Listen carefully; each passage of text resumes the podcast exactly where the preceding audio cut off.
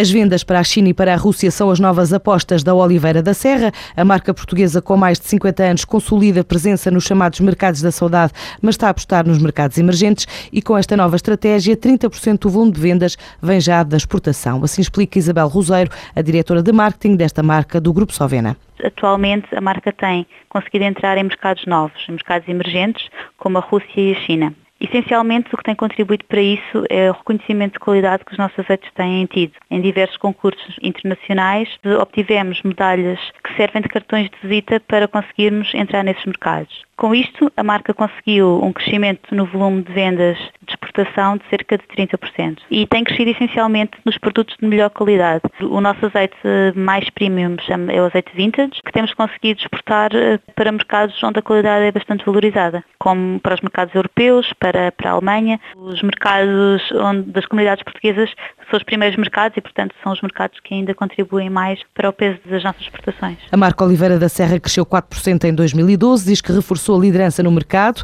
Em Portugal representa cerca de 25% do volume total de faturação da Sovena, que ronda os mil milhões de euros. O Grupo Sovena é um dos que está presente por estes dias na Prodexpo em Moscovo, a maior feira agroalimentar da Federação Russa e do Leste Europeu.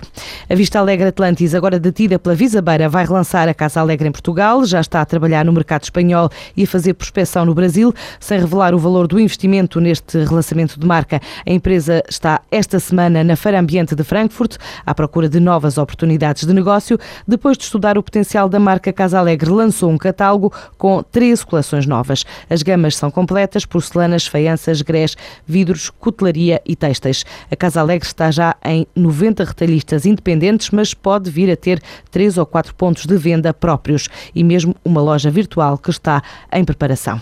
Para além de Portugal, a empresa está a entrar em Espanha e a fazer prospecção de mercado no Brasil, apostando na internacionalização para outros pontos do mundo.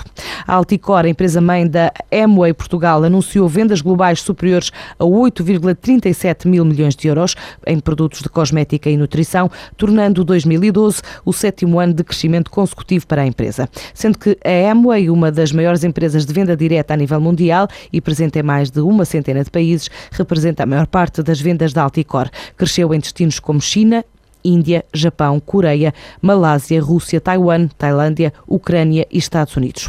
De acordo com o um comunicado da empresa, alguns mercados registraram também um crescimento de dois dígitos. É o caso da Colômbia, Hong Kong, Itália, México, Rússia, Turquia e Venezuela.